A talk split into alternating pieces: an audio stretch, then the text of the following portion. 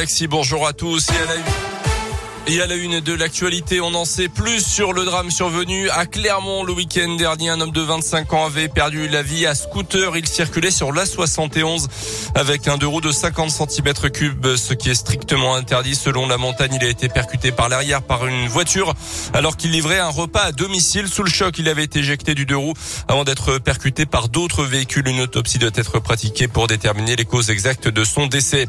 Toujours sur la route et dans le Puy-de-Dôme, toujours la conductrice impliquée dans un accident accident mortel à Marsa en 2008 a été euh, condamnée par la justice. Elle avait mortellement percuté un garçon de 20 ans qui se trouvait sur le bord de la route. La jeune femme âgée aujourd'hui de 25 ans ne s'était pas arrêtée.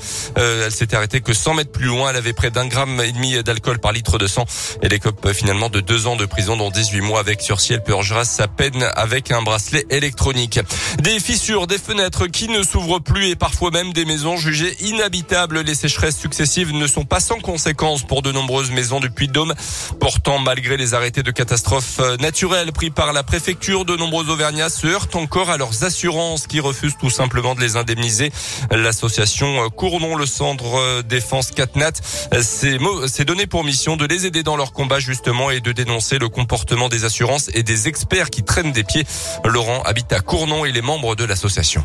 Nous, on a 240 euh, adhérents euh, dans l'association et pour chacun des dossiers, n'importe quel prétexte est bon pour euh, évacuer la catastrophe naturelle comme cause déterminante et pourquoi pas mettre en cause des travaux qui ont été faits entre-temps. On constate des experts d'assurance qui omettent certains aspects déterminants dans leur dans leur rapport et à chaque fois que c'est possible, des dossiers qui traînent et qui sont refusés pour pour des prétextes qui ne nous paraissent pas euh, corrects.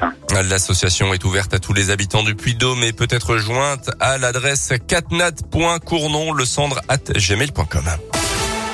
Dans le reste de l'actualité, ils seront rendus publics aujourd'hui. Comme le veut la tradition, le président du Conseil constitutionnel, Laurent Fabius, va dévoiler les résultats officiels du premier tour de la présidentielle ce mercredi. Les deux qualifiés, Emmanuel Macron et Marine Le Pen, ne l'ont évidemment pas attendu pour repartir en campagne. Chaque jour compte.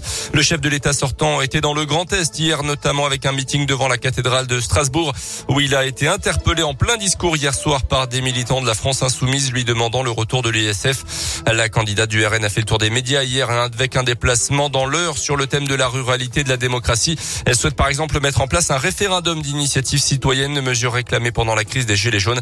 Les deux adversaires qui auront l'occasion de confronter leur projet mercredi prochain lors du débat de l'entre-deux tours. Notez qu'une enquête préliminaire a été ouverte à la suite de la plainte de deux associations en cause le démarchage par SMS du parti d'Éric Zemmour et ciblant les électeurs français de confession juive à la veille du premier tour. Une infraction passible de 5 ans de prison et de 300 000 euros d'amende d'après le code pénal.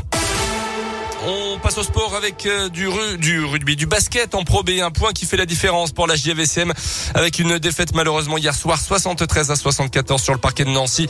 La Jave qui est huitième du classement et puis du foot féminin, une bonne chose de fait. Les filles de l'équipe de France joueront bien le mondial 2023 en Australie et en Nouvelle-Zélande. Les joueuses de Corinne Diacre, ancienne coach du Clermont-Fonto, ont validé hier soir leur billet en s'imposant face à la Slovénie 1-0. Prochain défi avant ça, l'Euro dès cet été en Angleterre.